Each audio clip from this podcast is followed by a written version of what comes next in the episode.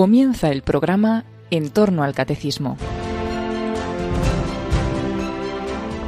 Como complemento a las catequesis sobre el más allá de la muerte que está impartiendo el padre Luis Fernando de Prada en su programa sobre el Catecismo de la Iglesia Católica, les ofrecemos la reposición de un programa de El hombre de hoy y Dios que el propio padre Luis Fernando dirigió sobre estos temas en el año 2013.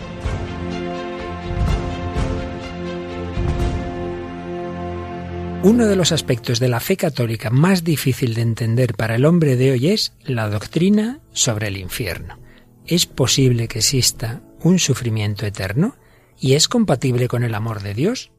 Hoy nos vamos a atrever a hablar de ello. ¿Nos acompañas?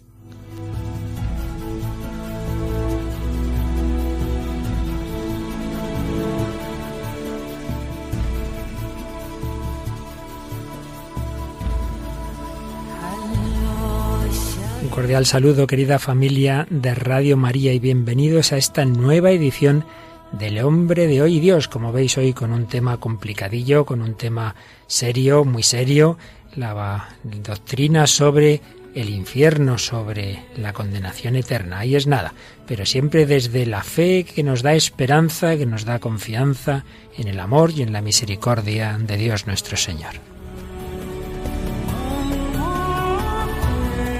Para este tema tan complejo tenemos una mujer bien formada, Raquel Sánchez Mayo. Muy buenas, Raquel, ¿qué tal? Muy bien, muchas gracias. Bueno, vamos a hablar, a seguir hablando. Estamos ya varios programas dedicándonos al más allá.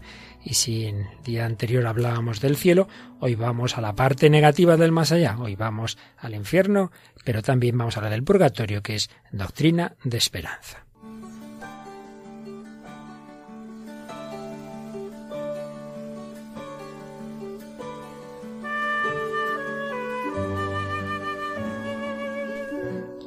Una de las gracias que un servidor ha tenido en muchas ocasiones es peregrinar a Fátima. Desde muy joven conocí ese impresionante mensaje de Fátima, que se ha hecho más mundial, por así decir, o ha tenido más resonancia a raíz de aquel atentado del 13 de mayo del 81 en el que Juan Pablo II estuvo a punto de morir, que le llevó a profundizar en el mensaje de Fátima y a ir al año siguiente y luego en otras ocasiones allí a Fátima a dar gracias a la Virgen por haberle salvado la vida en aquel atentado que fue precisamente el mismo día de la primera aparición, un 13 de mayo. Pues bien, en Fátima están muy presentes todas estas realidades del más allá, todas estas verdades que la Iglesia profesa. Fijaos que en la primera aparición hay este diálogo entre la Virgen y Lucía, cuando Lucía le pregunta a esa señora, ¿de dónde es usted? Soy del cielo. ¿Y qué es lo que usted me quiere? He venido para pediros que vengáis aquí seis meses seguidos el día 13 a esta misma hora. Después diré quién soy y lo que quiero. Volveré aquí una séptima vez. Pregunté entonces, ¿yo iré al cielo? Sí, irás. ¿Y Jacinta? Irá también. ¿Y Francisco también irá? Pero antes tiene que rezar muchos rosarios. Hasta aquí se nos ha hablado del cielo, la señora que viene del cielo, los niños que van a ir al cielo, aunque la Virgen indica especialmente a uno que antes tenía que rezar muchos rosarios. Ya tanto Jacinta como Francisco, como sabemos, ya están beatificados. Pero sigue el relato. Entonces me acordé de preguntar por dos niñas que habían muerto hacía poco. Eran amigas mías y solían venir a casa para aprender a tejer con mi hermana mayor. ¿Está María de los Nieves en el cielo? Sí, está. Tenía cerca de 16 años. Y Amelia estará en el purgatorio hasta el fin del mundo. Me parece que tenía entre 18 y 20 años. Aquí ya aparece una segunda realidad, la del purgatorio. Pero si nos vamos a unos meses después, la aparición de Fátima, ahí es donde vino la revelación que dejó a los niños con una impresión tremenda. Cuando, cuenta así Lucía, Nuestra Señora nos mostró un gran mar de fuego que parecía estar debajo de la tierra, sumergidos en ese fuego los demonios y almas como si fuesen brasas transparentes y negras o bronceadas, con forma humana que fluctuaban en el incendio, llevadas por las llamas que de ellas mismas salían, juntamente con nubes de humo que se caían hacia todos lados, parecidas al caer a las pavesas en los grandes incendios, sin equilibrio ni peso, entre gritos de dolor y gemidos de desesperación que horrorizaban y hacían estremecer de pavor. Los demonios se distinguían por sus formas horribles y asquerosas. Esta visión solo duró un instante. Y gracias a nuestra bondadosa Madre Celestial, que antes nos había prevenido con la promesa de llevarnos al cielo. De no haber sido así, creo que nos hubiésemos muerto de susto y pavor. Inmediatamente levantamos los ojos hacia Nuestra Señora, quien nos dijo con bondad y tristeza. ¿Habéis visto el infierno donde van las almas de los pobres pecadores? Para salvarlas, Dios desea establecer en el mundo la devoción a mi inmaculado corazón. Unos niños, unos niños pequeños, sobre todo Jacinta, que tenía seis años, la Virgen no impidió que tuvieran esta visión. A veces decimos, no, ¿para qué hablar de estas cosas? Que la gente se asusta. La Virgen se la mostró a estos niños. No solo les habló del cielo, del purgatorio, sino que tiene una visión, evidentemente es una visión que no es que la realidad sea como la vieron, pero que muestra a través de esas imágenes que vieron una realidad tremenda. Hoy vamos a hablar especialmente de esta realidad.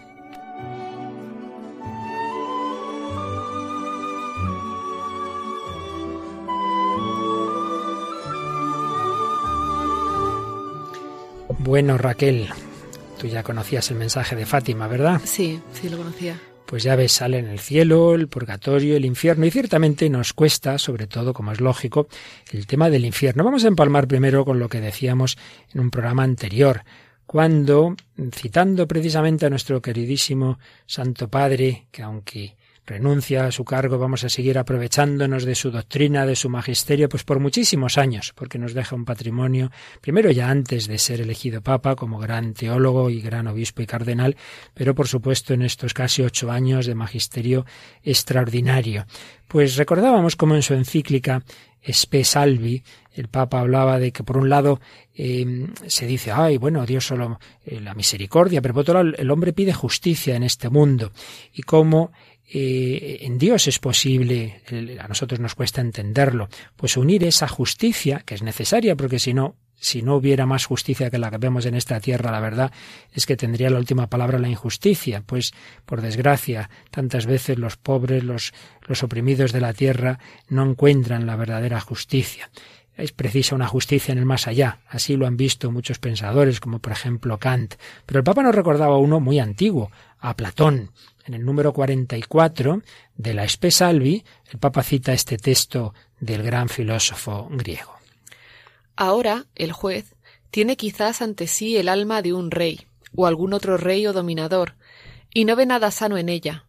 La encuentra flagelada y llena de cicatrices causadas por el perjurio y la injusticia, y todo es tortuoso, lleno de mentira y soberbia, y nada es recto, porque ha crecido sin verdad y ve cómo el alma, a causa de la arbitrariedad, el desenfreno, la arrogancia y la desconsideración en el actuar, está cargada de excesos e infamia.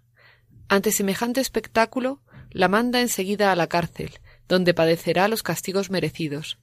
Pero a veces ve ante sí un alma diferente, una que ha transcurrido una vida piadosa y sincera, se complace y la manda a la isla de los bienaventurados. Es decir, Platón pues ya veía cómo en el más allá, aunque él no tuviera evidentemente ningún tipo de fe religiosa concreta y no podía conocer el cristianismo porque vivió unos siglos antes de Cristo, pero le parecía como algo obvio que el destino de las almas tenía que ser distinto según el alma hubiera transcurrido una vida piadosa, sincera, justa o por el contrario una vida llena de mentira y de soberbia. También cita el Papa algo semejante en Dostoyevsky, en su novela Los hermanos Karamazov. Y es que escribía Benedicto XVI, justicia y gracia han de ser vistas en su justa relación interior. La gracia no excluye la justicia, no convierte la injusticia en derecho, no es un cepillo que borra todo, de modo que cuanto se ha hecho en la tierra acabe por tener siempre igual valor. Al final, los malvados en el banquete eterno no se sentarán indistintamente a la mesa junto a las víctimas, como si no hubiera pasado nada. Obviamente, eh, tenemos en el Evangelio la parábola del rico Epulón y el pobre Lázaro. Y comenta el Papa, Jesús ha presentado como advertencia la imagen de un alma similar a aquella que recordaba que escribía Platón, arruinada por la arrogancia y la opulencia, que ha acabado ella misma un foso infranqueable entre sí y el pobre, el foso de su cerrazón en los placeres materiales, el foso del olvido del otro y de la incapacidad de amar, que se transforma ahora en una sed ardiente y ya irremediable. Por tanto, primera verdad a recordar, la misericordia infinita de Dios, su gracia, no quiere decir que dé igual lo que hayamos hecho, sería en el fondo una injusticia, sería una gran injusticia. Y decía yo, el día pasado ponía un ejemplo sencillo, y es que en realidad el más allá depende de nuestra relación personal con Dios nuestro Señor. Porque ¿qué es la vida de gracia? Pues una amistad, una relación de amistad con Dios. Y decíamos que igual que entre dos amigos, pueden ser muy, muy, muy amigos, o tener una amistad más o menos eh, verdadera, pero no muy intensa, o romper plenamente la amistad, pues con Dios. Una gran amistad es la santidad, y eso es lo que tras la muerte se convierte en cielo. Una amistad con Dios, uno vive en gracia, pero no muy cerca de Él, y, y se traga así fácilmente los pecados, sobre todo los veniales. Mm, eso tras la muerte se convierte en purgatorio que luego lo explicaremos. Y finalmente, el que está enemistado con Dios, el que no tiene trato con Dios, el que rechaza la invitación, las invitaciones de Dios, y se mantiene en esa actitud hasta el final de su vida, ese rechazar la amistad con Dios, es lo que llamamos el infierno. Pues bien, en el número 45 de la Espesalvi, para empalmar con lo que decíamos del cielo, el Papa nos habla de que puede haber personas purísimas que se han dejado impregnar completamente de Dios y por consiguiente están totalmente abiertas al prójimo, personas cuya comunión con Dios orienta ya desde ahora todo su ser y cuyo caminar hacia Dios les lleva solo a culminar lo que ya son. Es decir, como poníamos en el ejemplo que os indicaba, el más allá pues depende de esa relación con Dios que tenemos. El cielo empieza ya en esta vida, como el infierno también empieza en esta vida. Por tanto, primera posibilidad, personas purísimas que se han dejado impregnar completamente de Dios y en consecuencia están también totalmente abiertas al prójimo. El hombre está hecho para la comunión, para la relación con Dios y con los demás. Si cumple aquello para lo que está hecho, se siente feliz. El hombre está hecho para amar, pues si ama, se siente feliz. En esta vida, con las dificultades propias de la misma, pero tras la muerte eso es lo que se convierte en el cielo. Culminar lo que ya son esas almas. Ese cielo que empieza en la vida de la gracia se convierte en definitivo tras la muerte, el cielo. Pero también cabe, por desgracia, lo contrario. Nos lo explica así el Papa en la Spe Salvi puede haber personas que han destruido totalmente en sí mismas el deseo de la verdad y la disponibilidad para el amor. Personas en las que todo se ha convertido en mentira. Personas que han vivido para el odio y que han pisoteado en ellas mismas el amor. Esta es una perspectiva terrible, pero en algunos casos de nuestra propia historia podemos distinguir con horror figuras de este tipo. En semejantes individuos no habría ya nada remediable y la destrucción del bien sería irrevocable. Esto es lo que se indica con la palabra infierno.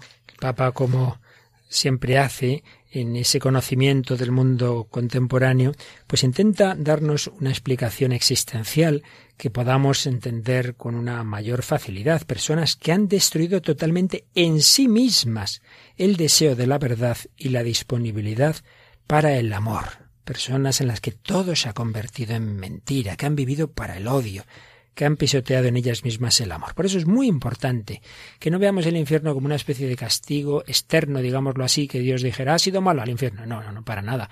Sino que es algo así como el médico que diagnostica el cáncer. El médico no le da el cáncer al enfermo, ve que lo trae.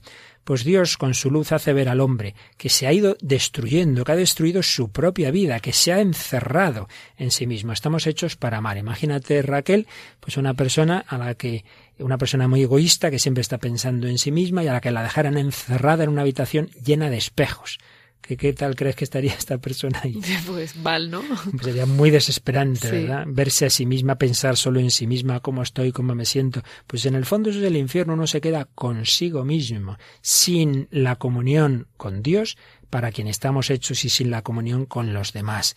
Es la ruptura de todo aquello de todos esos deseos que el hombre lleva en el fondo, pero que él mismo ha ido contra ellos. Es una perspectiva terrible, nos dice el Papa, pero en la que el hombre consuma su, su propia libertad de esa manera. Vamos a ver cómo nos explica un poquito, cómo nos expone el catecismo eh, esta realidad tremenda del infierno. El número 1033.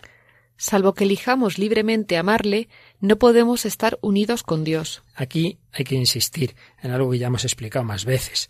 Eh, Dios, el plan de Dios es que nos unamos con Él por amor, pero un amor de amistad, que es cosa de dos.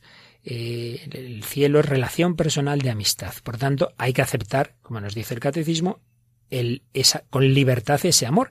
Yo no quiero casarme contigo, pues no me voy a casar contigo. Pues si el hombre no quiere casarse con Dios, no quiere unirse con Dios, es el mismo quien se queda separado de Dios. Y así nos sigue diciendo el catecismo. Pero no podemos amar a Dios si pecamos gravemente contra Él, contra nuestro prójimo o contra nosotros mismos. Quien no ama permanece en la muerte.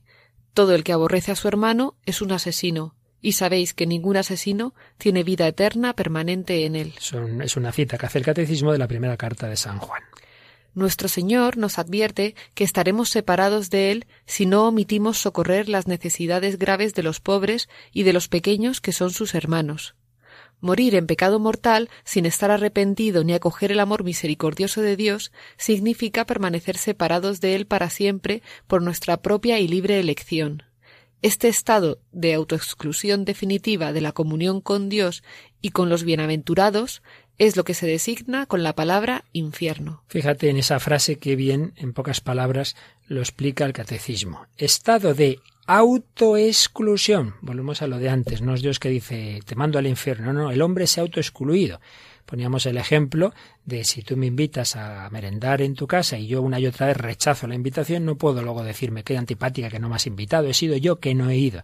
Dios invita a lo largo de la vida a todo hombre a su amistad y si permanece en el no, incluso en el momento definitivo, él se ha autoexcluido. Estado de autoexclusión definitiva de la comunión con Dios y con los bienaventurados, porque va siempre unido el amor a Dios y el amor a sus hijos. Eso es lo que se designa con la palabra infierno. Y evidentemente esto no es un invento que se le ocurrió a no se sabe quién, sino que eso está en toda la escritura. Por eso en 1034 nos dice. Jesús habla con frecuencia de la gehenna y del fuego que nunca se apaga, reservado a los que hasta el fin de su vida rehusan creer y convertirse, y donde se puede perder a la vez el alma y el cuerpo. Jesús anuncia en términos graves que enviará a sus ángeles que recogerán a todos los autores de iniquidad y los arrojarán al horno ardiendo, y que pronunciará la condenación. Alejaos de mí, malditos, al fuego eterno. Son palabras duras, pero que no podemos escamotear. Muchas veces solo decimos determinadas partes de la escritura y aquellas que no nos gustan las tapamos y eso no puede ser. Otra cosa es que a la persona que está acercándose a la fe de primeras, evidentemente, es como si llegara una persona a Madrid y a enseñarle Madrid. Voy y empiezo por enseñarle la cárcel, los basureros, hombre, no. Empezar por el Palacio Real, por la Almudena, Bien, también hay cosas negativas. Evidentemente, el cristianismo es algo, una buena noticia, es algo bellísimo. Y lo primero que le hablaremos es del amor de Dios, de Cristo, de la Virgen, pero evidentemente llegará un punto en que digamos, y esta invitación que Dios nos hace a su amistad puede ser rechazada. Y si eso se consuma, incluso en la muerte, es lo que llamamos infierno. En definitiva, nos dice el 1035. La enseñanza de la Iglesia afirma la existencia del infierno y su eternidad. La existencia del infierno y su eternidad. Recuerdo un sacerdote muy simpático que una vez nos decía, lo peor del infierno, ¿sabes lo que es? Que, que es verdad. Pues sí, eso es lo peor, ¿verdad? Que no es ningún invento ni un cuento para asustar a los niños. Nos dice el 1036. Las afirmaciones de la Escritura y las enseñanzas de la Iglesia a propósito del infierno son un llamamiento a la responsabilidad con la que el hombre debe usar de su libertad en relación con su destino eterno. Constituyen al mismo tiempo un llamamiento apremiante a la conversión. Y aquí nos cita estas palabras de Jesús. Entrad por la puerta estrecha, porque ancha es la puerta y espacioso el camino que lleva a la perdición, y son muchos los que entran por ella mas qué estrecha es la puerta y qué angosto el camino que lleva a la vida, y pocos son los que la encuentran. Así pues, se nos insiste en que esto es un llamamiento a la responsabilidad. ¿Cuántas veces pensamos, bueno, ¿qué más da lo que haga o lo que deje de hacer? Que no, hijo, que tu vida, tus decisiones tienen consecuencias, que lo vemos a lo largo de la vida, pero es que encima consecuencias eternas, eternas. Llamamiento a la responsabilidad, llamamiento a usar bien nuestra libertad, llamamiento a la conversión. Pero no nos agobiemos, que ya me estoy yo imaginando, Raquel, a más de cuatro que están empezando a sudar tinta china. Y además, lo sabes lo malo, que realmente quien se agobia son las personas buenas. En cambio, los que van por mal camino, ay, qué tontería, eso del infierno, no me lo creo. No, no, tranquilos, porque además, fijaos lo que dice el siguiente número, el 1037. Dios no predestina a nadie a ir al infierno. Para que eso suceda es necesaria una versión voluntaria a Dios y persistir en él hasta el final. Una versión voluntaria a Dios, que es el pecado mortal, y persistir en él hasta el final. Es decir, eso, y repito, las personas escrupulosas, ay, ¿qué, qué hecho pecado me al infierno? Oiga, vamos a ver, que eso es que uno se obstine y que se obstine hasta el final en un auténtico pecado mortal que no se hace por despiste. Hacer un pecado mortal uno tiene que ser consciente y quererlo. No, no se va al infierno así, ya digo, porque hay que pisar una cruz en así que, que formaban unas, unas baldosas en el suelo, hombre, por Dios. Así que hay gente para todo, ¿verdad? No, no tiene que uno obstinarse, obstinarse en el pecado mortal. Y eso sí, tenemos que pedir constantemente la gracia de Dios. La Iglesia lo hace en la liturgia y así nos sigue diciendo este número del catecismo. En la liturgia eucarística y en las plegarias diarias de los fieles, la Iglesia implora la misericordia de Dios, que quiere que nadie perezca, sino que todos lleguen a la conversión. Dios no quiere que nadie perezca, sino que todos nos vayamos al cielo. Bueno, pues vamos a oír una canción, como siempre, de corte sajón, porque esta chica que, estas colaboradoras mías están muy británicas, pero que nos habla del paraíso, ¿verdad, Raquel? Sí, es una, es una canción de, de, de Coldplay, de, de, un disco que se llama Viva la Vida. Ah, está bien, está bien. y como el tema era así, pues, un poco, pues, bueno, pues como dice Luis Fer, una realidad, pero que, pero bueno, pero que también que no hay que agobiarse. Y esta y bueno, pues pensé que no, no me apetecía poner una canción del infierno porque no quería que sonase por Radio María una canción. Que las hay, ¿eh? Que las hay muchísimas. No hemos querido poner porque no vamos a dar nuestras ondas, pero es tremendo. La música moderna las cosas que se encuentra uno de invocaciones al demonio, grupos satánicos, y alguna canción hay de cierto grupo español que dice los, no voy a decir qué, van al infierno. Eh, y como obstinarse, o nosotros queremos ser hijos de Caín, es tremendo, pero obviamente no íbamos a poner eso.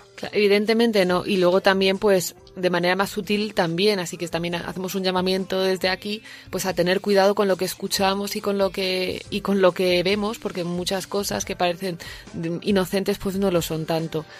Esta canción, bueno, es la letra es muy sencillita, habla sobre, pues yo supongo que es a una niña, una chica, porque habla de femenino, que, que pues eso, que el mundo como que, que no, no le satisface y que sueña con el, con el paraíso, ¿no? Y, y bueno, y sin querer, pues realmente está haciendo pues una, una apología de buscar el cielo, ¿no? Una apología del cielo, de que en este mundo no encontramos la vida, sino la vida está en el paraíso, en el cielo.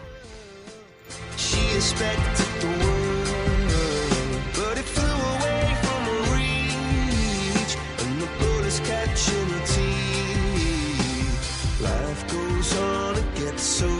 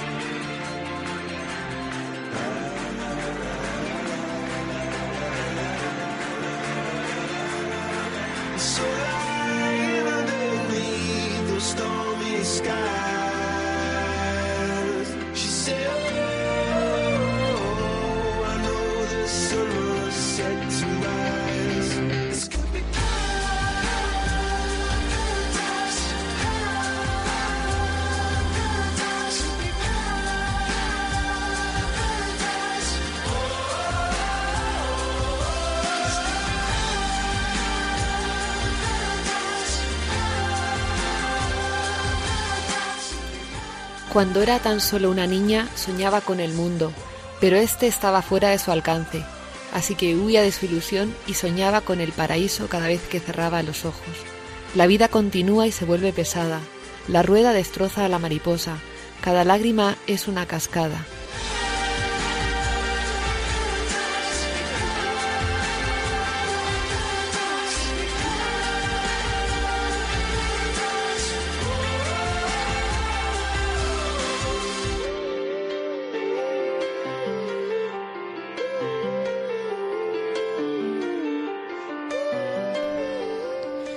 Pues bien, antes de ser papa, Joseph Ratzinger, uno de sus tratados es precisamente una escatología, un tratado de las realidades del más allá. Y cuando llega a este punto del infierno, pues explica lo que un poquito nos diría ya como papa en la Espesalvi. Dios respeta absolutamente la libertad de su criatura. Se le puede regalar el amor. El hombre no tiene que crear el sí a ese amor, sino que es el mismo amor el que capacita para ello, el que le capacita para ello con su propia fuerza. Pero sigue en pie también la libertad, la posibilidad de negarse a dar este sí y de no aceptarlo como propio. Cristo no trata a los hombres como menores de edad que no pueden ser responsables de su propia suerte, sino que su cielo descansa en la libertad, que hasta a los condenados les deja el derecho de querer su condenación. Lo especial del hecho cristiano se muestra en su convencimiento de la grandeza del hombre. La vida del hombre va en serio. No se procede con la argucia de las ideas a convertir en definitiva todo en un momento de los planes de Dios. No, no, se da lo irreversible y también la destrucción irremediable. El cristiano tiene que vivir con este jugárselo todo y con la conciencia de que está sucediendo así la seriedad absoluta de la existencia y de la acción humanas adquiere toda su concreción en la cruz de Cristo. Y es que, queridos amigos, este tema nunca puede hacernos dudar al revés del amor de Dios. Dios ha muerto por cada persona humana, por cada ser humano, precisamente para que se salve, para que sea feliz, para que llegue al cielo. Más no podía hacer, pero eso sí, respetando nuestra libertad.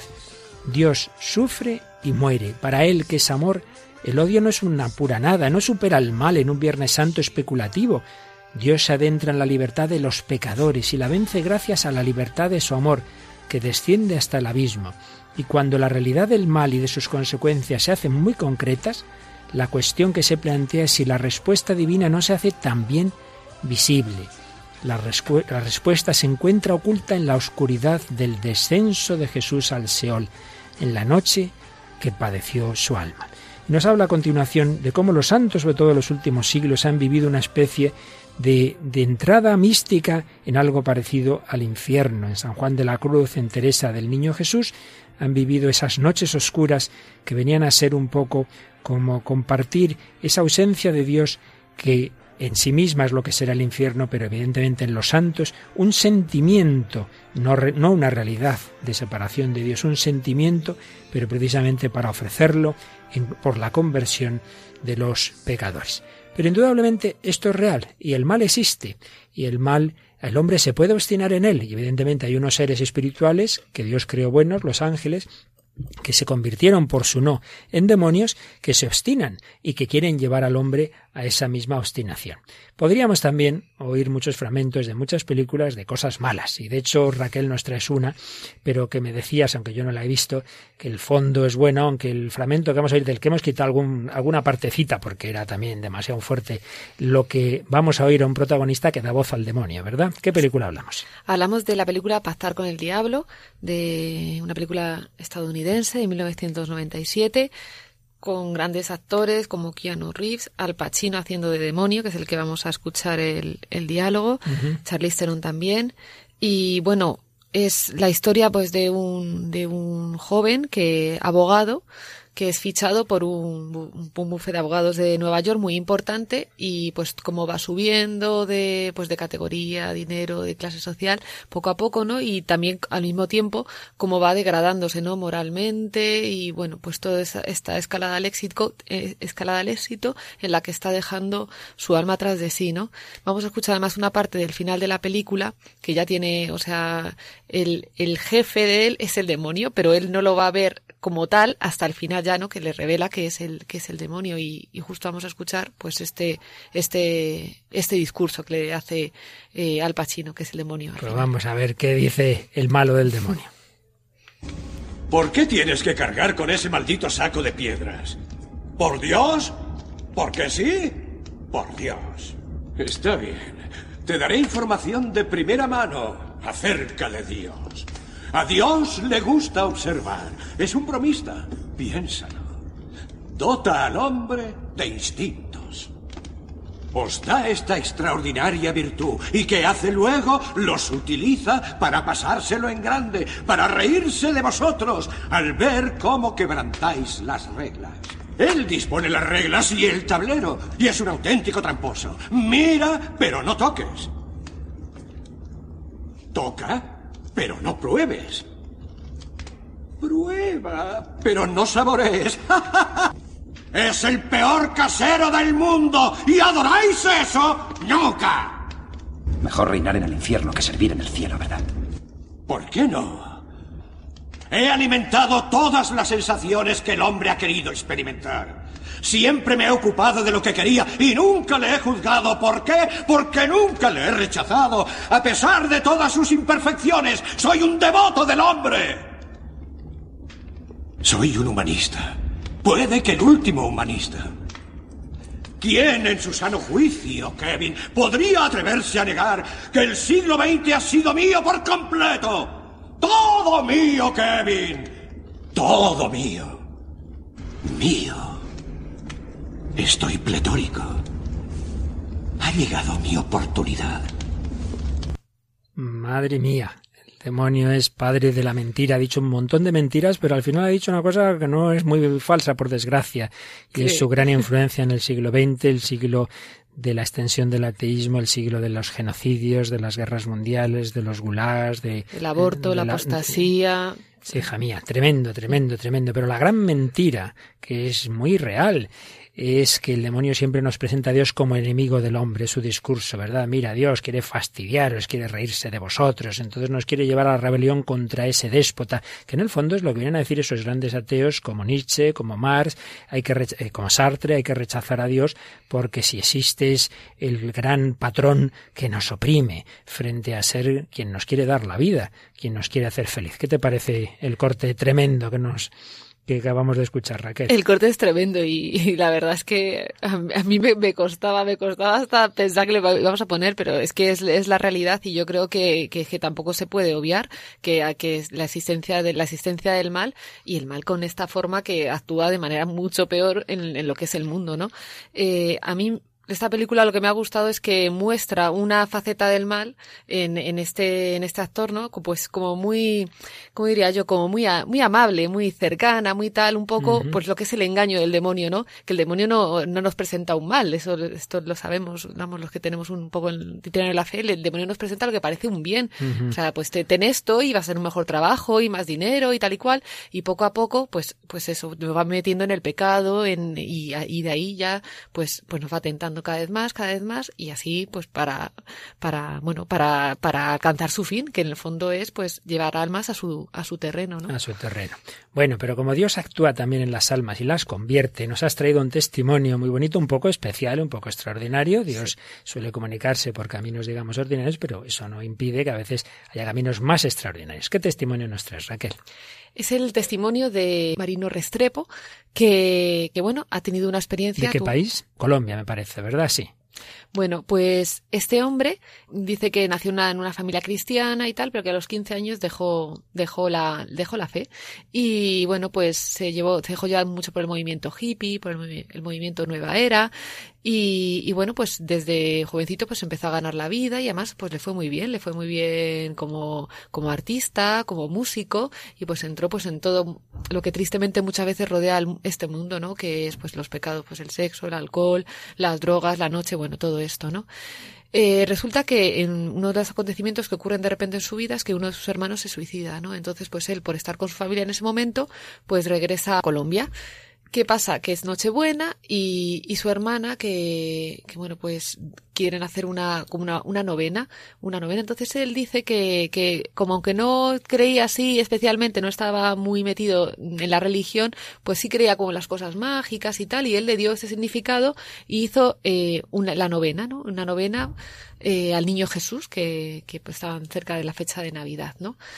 ¿Qué pasó? Pues que en esos días eh, fueron, fue secuestrado por las, por las FARC y con la mala suerte que, que le vieron, o sea, que él vio a los, a los captores, perdón, al revés, que él vio a los captores, por lo cual le iban a matar, le iban a matar y, y nada, pues haciendo un, un cambio de dinero por la vida de sus hermanas y tal, bueno, pues en esta, en este secuestro, eh, pues bueno, es golpeado, es llevado a una cueva y en esta cueva él tendrá lo que llama una experiencia pues sobrenatural. Él dice, hay un testimonio muy, vamos, hay testimonios en internet muchísimos y él habla de que, de que está hablando de cosas que no son naturales y como no son naturales, pues a lo mejor no tiene un lenguaje eh, totalmente comprensible así o a lo mejor entendible en toda su en toda su amplitud, ¿no?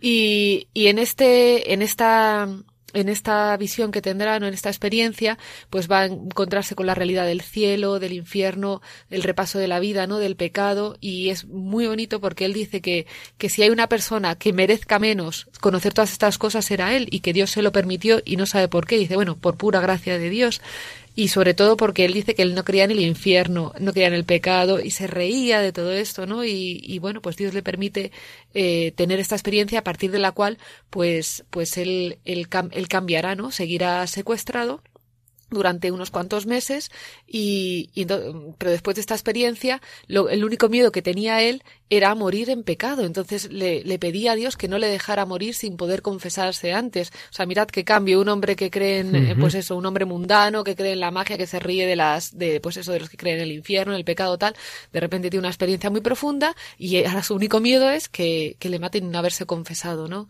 él no quiere no quiere ir al infierno porque ha visto el, el o sea que él tuvo como una visión de todos esos estados del cielo y infierno y, y purgatorio. Y, y, purgatorio. Tuvo como muchas muchas revelaciones de uh -huh. también pues pues de cosas de, de los pecados, de cómo funciona el, el, demonio, de la gracia de que son los sacramentos, de cómo de cómo son necesarios, ¿no? Y de cómo frenan todo esto también. Por supuesto, tenemos que decirlo y más en, en, Radio María hay que ser muy prudentes. Nosotros no damos, no estamos diciendo que esto, que esto, que él experimentó este, sean algo real o no, no, ahí no entramos. Eh, lo que sí nos eh, en el testimonio hemos visto que este hombre tiene, digamos, la aprobación y la recomendación de su, de su obispo de, eh, de, de, Bogotá, pero eso no quiere decir, evidentemente, que las, esas revelaciones que tuviera fueran fidedignas o no, pero en cualquier caso es una experiencia que a él le ha cambiado la vida y que este que era un hombre mundano ahora se dedica a ir anunciando por el mundo entero pues el mensaje de Cristo. Vamos a escuchar su voz en un minutito de una de las ocasiones en cada testimonio. Todos nosotros nacemos con un tiempo exacto para vivir en la carne. Y ese tiempo exacto es el tiempo que solo Dios sabe y por eso dice la palabra que el Señor llega como un ladrón en la mitad de la noche y debemos estar siempre preparados para encontrarnos con Él. El diablo sabe que nuestra vida en, en la carne es muy corta y que nosotros debemos estar preparados para alimentar el alma durante este periodo de gestación, porque al final de esta vida el alma nacerá a la plenitud del espíritu, o sea, del mundo espiritual. Cuando un alma no se ha alimentado con el amor de Dios, como me pasó a mí, el alma nace paralítica, desnutrida. Es como si una madre que está embarazada abusa a su bebé, alimentándose mal, eh, quién sabe haciendo qué cosas horribles, fumando, tomando, trasnochando, abusándose su salud y el niño puede nacer muy mal de salud si no es que se muere. Por eso el alma es como si nosotros estuviésemos embarazados de un alma y es un bebé que tenemos que cuidar porque al final de esta vida ese bebé debe tener salud. Entonces, ¿dónde está el juego del diablo? Asegurarse que esa alma no tenga salud al terminar esta vida. ¿Y cómo hace eso? Vendiéndonos la vida temporal como nuestra prioridad y nos quita la prioridad en la vida eterna. Entonces nos vende el mundo material. La gran mayoría de los seres humanos que conocemos están totalmente seducidos por la vida temporal. Bueno, pues sí que nos explica bien Marino Restrepo esa realidad, que por desgracia estamos seducidos por la vida terrenal, consigue el demonio que no pensemos en lo eterno, que no pensemos en el más allá. Y si nos obstinamos en eso y no nos abrimos, como gracias a Dios, Él se ha abierto en su vida a las luces que el Señor da a todas las personas, siempre nos da oportunidades de conversión, pero si uno se cierra una y otra vez, incluso en la hora de la muerte, evidentemente eh, Dios no va a forzar la libertad. Recuerdo el gran artista, el padre Iván Rubnik, que leí una vez esta expresión. Si todo el mundo necesariamente tuviera que ir al cielo, el cielo sería un campo de concentración. Y Dios no quiere amigos forzosos, no podían ser amigos. La amistad siempre tiene que ser libre. Hay un momento Que, que, él habla, sobre todo por lo que hemos comentado al principio, ¿no? Y lo que estás comentando de la libertad del hombre, que él, él narra el momento en que dice que él iba avanzando y escuchó la voz de Dios y dice que dice que no la soportaba, que no la soportaba precisamente, él, él entiende que es por esa falta de familiaridad que tenía con Dios. Y dice, entonces dice, yo solo quería que se callara. Dice, porque es que no aguantaba, o sea, no, no aguantaba tanta luz, tanto amor, tanto, dice, no podía con ello. Y es, en ese momento en la que, en el que él dice que tiene la experiencia del infierno, ¿no? De, entonces va en relación pues con la familiaridad, ¿no? De estar con Dios y de no, y de no estar con Dios. Y fíjate, Raquel, eso me da pie para decir, aunque sea una palabra de la tercera realidad del más allá, el por porque si una persona no ha cerrado del todo su alma al amor, pero por otro lado está muy lejos de Dios, se encontrará en esa situación, decir, yo, yo, yo, cómo voy a estar en la luz si estoy tan sucio, cómo voy a estar con Dios si estoy, yo mismo me doy cuenta que yo no puedo, necesito ser purificado. Es el ejemplo que una vez se, se me ocurrió, imagínate Raquel, que te invitan a una audiencia con el Papa, ¿verdad? Y entonces tú te pones tu mejor vestido, vas bien elegante, bien guapetona, entonces vas y pisas un charco y te pones perdida, ¿no? Y dices, Dios mío, pero ¿cómo voy a ver así al Papa? Y qué desastre. Y entonces quienes están allí en la casa pontificia te dan la oportunidad de ir al día siguiente. Y entonces puedes pasar así sucia o dejarlo para el día siguiente. ¿Qué harías? Dejarlo para el día siguiente. Eso me sospechaba. Bueno, pues el hombre mismo dirá, ay Dios mío, pero, pero, ¿cómo voy a estar con el amor eterno si estoy hecho un desastre? Por eso el purgatorio en el fondo es una, es un, hay que verlo como misericordia de Dios. No es o ser santo o al infierno, no, no existe esa posibilidad intermedia de que, de que sí estamos en el buen camino, pero no hay mucho que limpiar. Y si no nos purificamos del todo en esta vida, con la oración, los sacramentos, las penitencias, las indulgencias, la unción de los enfermos, si aún nos queda, por purificar tenemos esa situación del purgatorio. Y así lo explicaba el Papa, diciendo que el cielo y el infierno, el morir y directamente cielo e infierno son las situaciones, digamos, extremas. Pero dice, y esto no lo dice como un magisterio, sino como una opinión, el mismo distingue lo que se puede decir como seguro y lo que podemos suponer. Dice, según nuestra experiencia, ni lo uno ni lo otro, el morir e ir directamente al cielo y el infierno, son el caso normal de la existencia humana. Y sigue diciendo. En gran parte de los hombres, eso podemos suponer, queda en lo más profundo de su ser una última apertura interior a la verdad, al amor, a Dios. Pero en las opciones concretas de la vida, esta apertura se ha empañado con nuevos compromisos con el mal. Hay mucha suciedad que recubre la pureza, de la que, sin embargo, queda la sed y que, a pesar de todo, rebrota una vez más desde el fondo de la inmundicia y está presente en el alma. Qué explicación tan bonita queda en lo profundo del, del, ser de todos los hombres, salvo que se haya encerrado por completo a, a Dios, queda una última apertura a la verdad, al amor a Dios. Hay mucha sociedad, hay muchos compromisos con el mal, pero ha quedado al fondo la sed que rebrota. Y en muchas personas, estoy convencido, Raquel, que han vivido separadas de Dios, cuando ya ven que todo termina y que aquello a lo que se han aferrado no les sirve para nada en la hora de la muerte, sin duda que serán muchas las personas que en ese momento se acerquen al Señor. Pero por otro lado, pues claro, están, están muy sucias, están, que eso, eso no está preparado para ver a Dios y por tanto necesitan ser purificadas. Hay una anécdota del, del padre Pío que había una señora que estaba muy preocupada porque no sé si era un familiar o alguien cercano, eh, pues tristemente se había suicidado y tal. Y ella estaba con toda esta, pues con esta inquietud, ¿no? Y el padre Pío le da una respuesta que, claro, esto no es toma de fe tampoco, pero bueno, pero ahí está. Y le dijo, dice, de, del, vamos, el camino del, desde que se tira hasta que llegó al río, lo que fuera, pues uno se puede convertir, ¿no? Para, siempre es momento de conversión y siempre es momento para abrirse al amor de Dios. Hasta el último instante que no hayamos ya pasado a la cristalización definitiva de nuestra última opción, hasta ese último instante cabe ese arrepentimiento. Hay diversos fundamentos bíblicos de la doctrina del purgatorio, aquí no vamos a detenernos, simplemente recordamos uno de ellos porque es el que el Papa Benedicto XVI más recordaba en su encíclica Spesalvi. San Pablo, en la primera carta a los Corintios, nos habla de en qué eh, edificamos nuestra vida.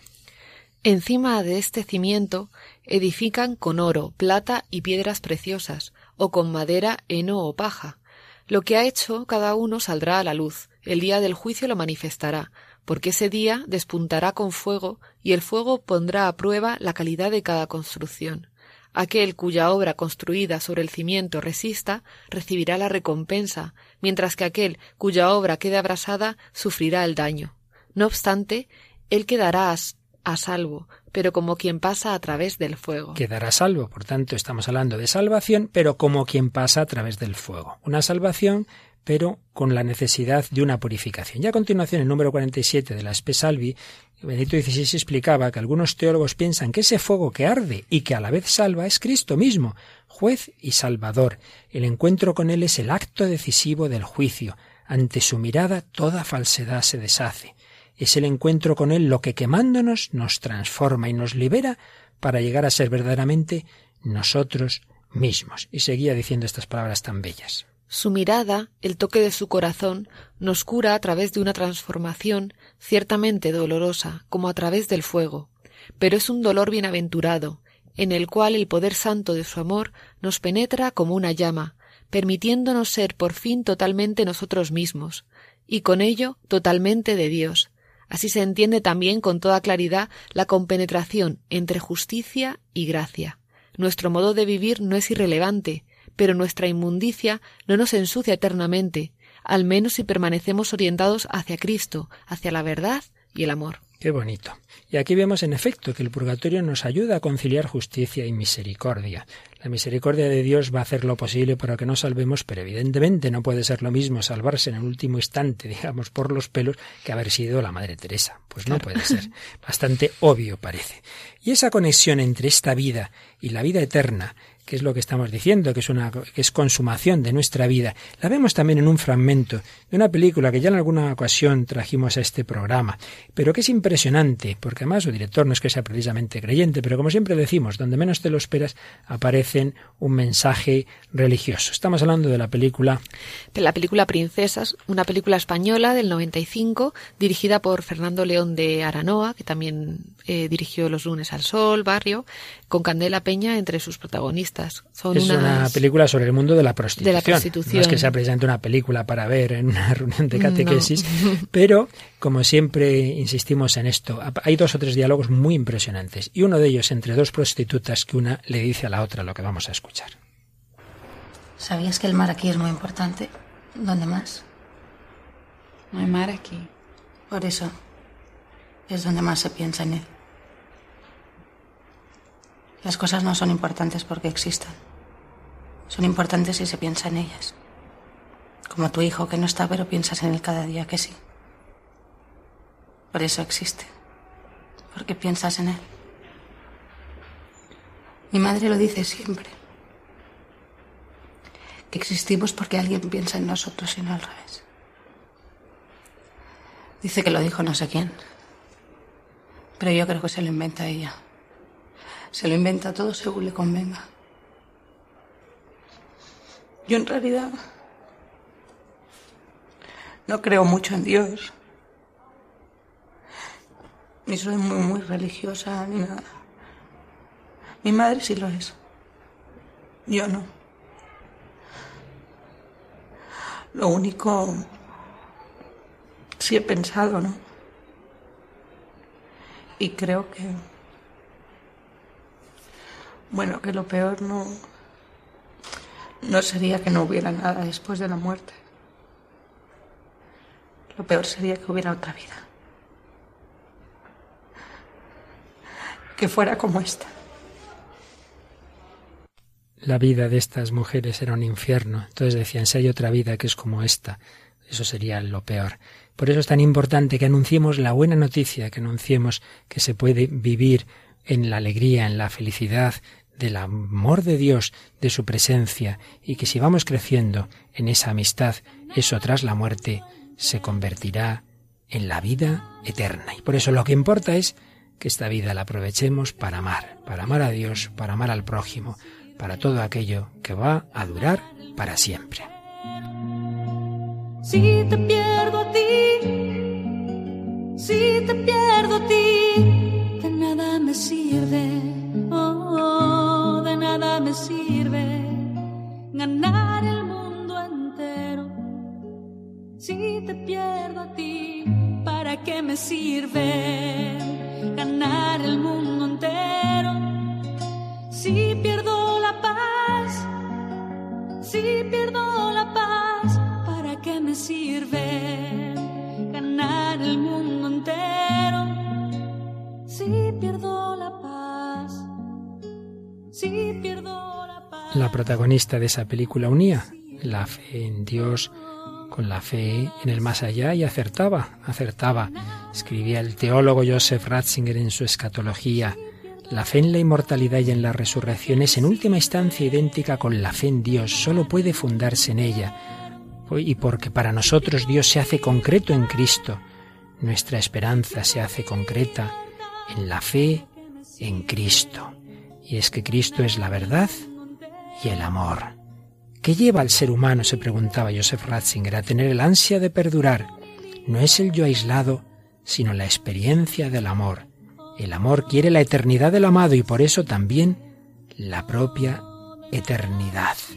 Pues sí, existe un amor eterno, existe el amor de Dios que nos invita a compartir su amor, que en nuestra vida busquemos esa relación con el Señor, que crezcamos en la amistad con Dios y así, como escribía Joseph Ratzinger, la verdad que es amor y que se llama Dios, da al ser humano eternidad pierdo a mí misma si no logro encontrarte, Señor?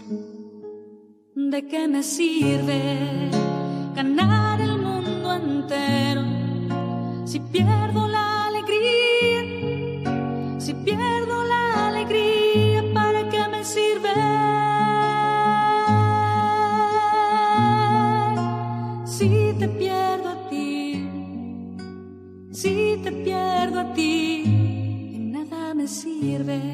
oh, nada me sirve si te pierdo a ti, si te pierdo a ti, nada me sirve. Oh, Platón reconoció que la inmortalidad solo puede provenir de lo que es inmortal, de la verdad, pero para él la verdad era un concepto abstracto. Mas cuando entró en el mundo aquel que podía decir yo soy la verdad, desde ese momento Jesucristo pudo decir yo soy la resurrección y la vida, el que cree en mí aunque muera, vivirá.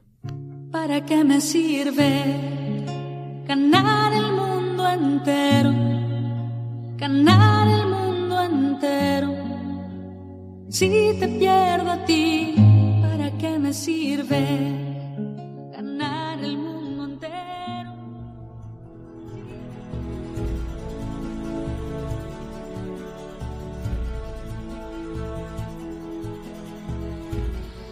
Bueno, Raquel, hemos tenido un programa fuertecito, pero yo confío en que nuestros oyentes se queden con ese deseo de vida eterna, de felicidad. Repito, uno no va al infierno salvo que se empeñe, si uno se empeña ya él, pero como Dios quiere nuestra felicidad y salvación, que nosotros la queremos y la pedimos, y pedimos la intercesión de la Virgen, hay que vivir con angustia, ¿verdad?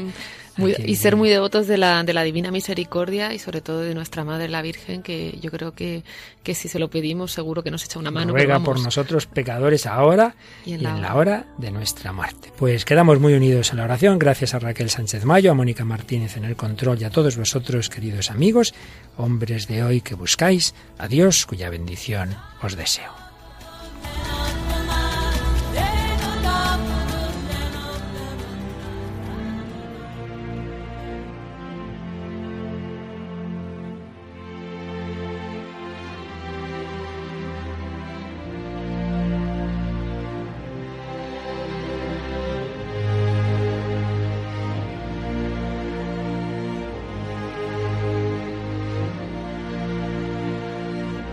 Así finaliza en Radio María en torno al catecismo. Este sábado y como complemento a las catequesis sobre el más allá de la muerte que el padre Luis Fernando de Prada está impartiendo dentro de su programa sobre el catecismo de la Iglesia Católica, les hemos ofrecido la reposición de un programa del hombre de hoy y Dios que el propio padre Luis Fernando dirigió sobre estos temas en el año 2013.